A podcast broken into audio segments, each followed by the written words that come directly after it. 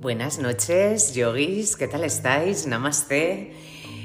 Ay, qué raro se me hace eh, volver a grabar un podcast. Llevo, mm, llevo todo el verano sin grabar. Cierto es, y me disculpo desde aquí, que mi intención era grabar eh, un podcast cada 15 días, pero la verdad es que he tenido un verano, y no es por justificarme, esto es una verdad absoluta, he tenido un verano muy movido y, me ha sido prácticamente imposible. Así que mm, aquí estoy, se me ha hecho rarísimo... Em, volver a preparar eh, todo el material para volver a grabar el podcast. Eh, se me ha hecho raro incluso escribirme las anotaciones para no enrollarme y no liarme y mezclar temas. Pero con una ilusión, ya sabéis que me encanta, me encanta grabar podcasts y sobre todo grabar podcasts sobre filosofía del yoga, que sabéis que es mi gran pasión. Y, bueno, nada, que aquí me tenéis, que volveréis a tener un capítulo cada semana Em, porque, porque, bueno, porque me gusta, porque me gusta compartir lo poquito que voy aprendiendo y además que tenemos por aquí una comunidad increíble, una comunidad fiel, una comunidad que quiere aprender, que quiere compartir y, que me hace muy feliz, la verdad. Así que bueno, espero que hayáis tenido un verano increíble, un verano lleno de de momentos bonitos, momentos que guardéis en la memoria y sobre todo en el corazón. Así que nada, empezamos temporada nueva en el podcast, segunda temporada. En este capítulo vamos a continuar hablando sobre los antarayas, que son los obstáculos que debemos ver para poder trascender. Seguimos con el quinto, el quinto obstáculo, que es alasia, el desánimo. La falta de entusiasmo es un gran obstáculo. Todos, absolutamente todos, hemos sentido desánimo en el presente y lo vamos a sentir en el futuro.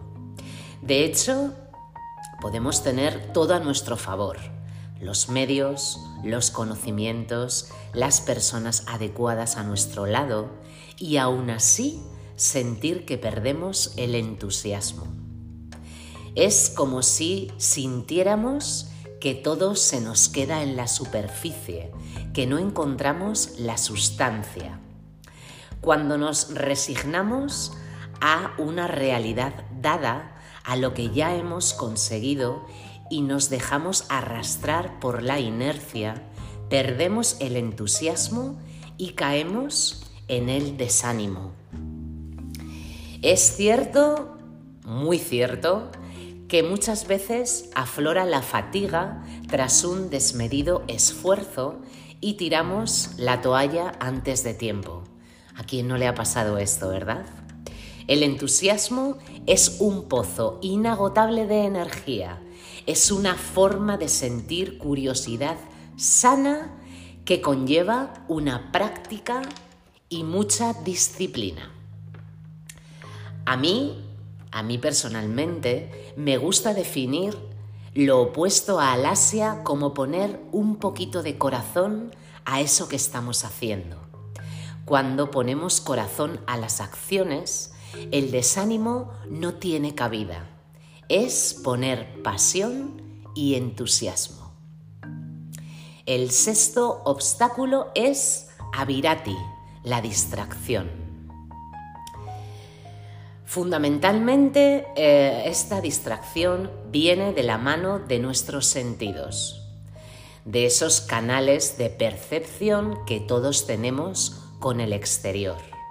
Lo que vemos y oímos del mundo se vuelve tan poderoso que perdemos la vista y el foco de nuestro rumbo o de nuestro camino.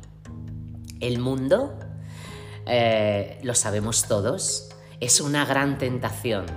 Tenemos infinidad de caminos para elegir y además cada uno de ellos es más tentador que el anterior.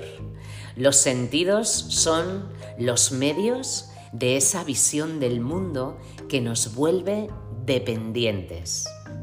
La distracción es una debilidad, por lo que pasamos todos los individuos sin excepción en la que tan solo encontramos confusión. Nos confundimos entre lo circunstancial y lo esencial, entre el tener y el ser. Tanto el sexo como el dinero, tanto la fama como el poder nos atan y nos esclavizan. Esto de hecho ya lo hablamos en los capítulos donde os conté, eh, os hablé sobre los purushartas. Así que si no lo habéis escuchado, buscad purushartas y tendréis más información sobre esto. Cuando queremos ver solo la parte placentera de la vida y caemos en un exceso de complacencia, volviéndonos hedonistas, buscadores de placer, perdemos fuerza en nuestro camino y perdemos con ello la visión objetiva y se nos nubla todo el proceso y todo el camino. Por eso eh, hemos de contemplar la verdadera dimensión de nuestra vida. Requiere de perder eh, la dirección y trabajar sobre la mente. Ya sabéis que eh, a la mente le encanta distraerse, le flipa distraerse. Así que una buena medida o una buena herramienta para no distraernos, para no entretenernos con cosas sustanciales, eh, sería la meditación. Cuanto más meditamos, cuanto más nos concentramos, nuestra mente se vuelve más objetiva y no se vuelve una mente divagadora entre los pensamientos. Así que más meditación y conseguiremos menos distracción. El séptimo obstáculo se llama o es Varanti Darsana, que es la autopercepción errónea de nosotros mismos. A menudo en nuestro camino tenemos falta de criterio para ser personas ecuánimes y no vemos el verdadero progreso espiritual por el que estamos atravesando. Nuestra ilusión Maya, nos hace interpretar ciertos avances como si ya hubiéramos llegado al final. ¿Y qué pasa entonces? Que caemos en las garras del ego. Aquí aparece el famosísimo ego espiritual, que es terrible. es terrible. Y en el mundillo del yoga hay tantísimo ego espiritual que asusta. Bueno, nos volvemos víctimas de un ego difícil de desenmascarar. Creemos ver a Dios cuando apenas hemos subido un par, un par de peldaños en la escalera del autoconocimiento. Nos falta humildad y nos sobra soberbia. ¿Cómo podemos alejarnos del ego espiritual? Bueno, pues con toneladas de humildad.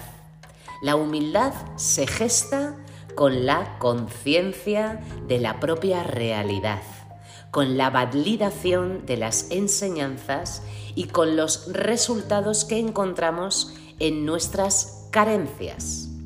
Sí, sí, carencias. Cuando nos enfocamos en nuestras carencias, eh, el ego espiritual no tiene cabida. Esta arrogancia del ego espiritual es una visión ciega sobre uno mismo y sobre el misterio de la propia vida. Nos imaginamos en un pedestal cuando en realidad estamos atados a la noria del deseo persiguiendo una vulgar zanahoria. Tan solo estamos dentro de la rueda del samsara como un pollo sin cabeza. Es así, es así. Así que por favor, alejaos del el ego espiritual con humildad, por favor, con humildad. No os penséis que sois más que los demás, que sois superiores a los demás, porque trabajáis la espiritualidad. Cada uno tiene su camino y cada uno está donde tiene que estar. El octavo obstáculo es Alababda Bumi Katpa. Palabreja, ¿eh? Vale, esta palabra tan rara significa estancamiento. Con que os quedéis con estancamiento es suficiente.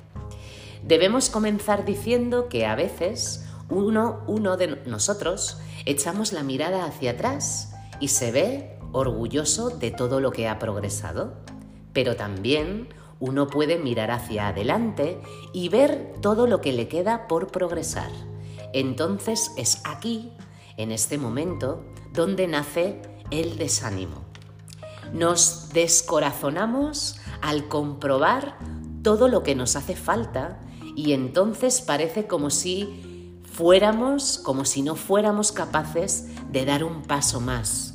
Nos quedamos quietos, inmóviles es precisamente el ego el que vive en este tiempo lineal que va desde el pasado al futuro sin apenas detenerse un momento en el momento presente. La meta jamás está en el futuro, sino en el eterno presente, en lo que hacemos ahora, aquí, en este mismo instante. La falta de perseverancia nos bloquea cuando todo parece que no avanza, aunque internamente se está cociendo un proceso fértil de crecimiento espiritual. El noveno y último obstáculo es Anabastatitap, regresión. En este último obstáculo cabe la tentación de echar todo a perder esto también nos ha pasado a muchos. Cuando todo lo anterior nos ha ido dejando pozo y la motivación ha perdido consistencia, uno puede ir marcha atrás. De golpe, además, entra en una regresión y puede perder todo lo conquistado. El problema no está tanto en esos momentos, que los hay, donde uno toma un respiro sino en lo, eh, en lo que sucede cuando no conseguimos conectar con todo ese proceso que llevamos recorrido. Anabastatidad es una falta total de confianza que nos hunde en un pozo oscuro del cual cada vez será mucho más difícil salir. Sin confianza en uno mismo no hay apertura, esto ya lo sabéis y sin apertura, uno se ve tan solo en su propia proyección y en sus propios miedos. A veces debemos dar unos pasos atrás para seguir avanzando y así está bien. Es así como tiene que ser. Ya sabemos que siempre todo está bien como está. Bueno, yogis, termino con esto el, tercer y último capítulo hablando sobre los obstáculos que todo individuo eh, siente en el eh, camino espiritual, en el camino de la indagación, del autoconocimiento, del saber verse, el saber reconocerse, el, intentar verse adecuado para intentar conseguir eh, esa liberación, ¿no? Moksha, que es toda la... Bueno, es, es lo que muchos eh, de nosotros, los yogis, queremos alcanzar, ¿no? Así que espero que os haya gustado, espero que no sé si os habrá divertido. Tampoco esto es eh, como el club de la comedia. Pero bueno, al menos que os haya distraído, que hayáis aprendido cositas, que os dé para reflexionar, para abrir un poquito la mente, ¿no? Para, para salir un poquito de nuestro camino del día a día y para al final ser mejores seres humanos. Me despido, eh, no sin antes daros las gracias por compartir estos espacios de vuestra vida conmigo. Que paséis una buena noche. Namaste.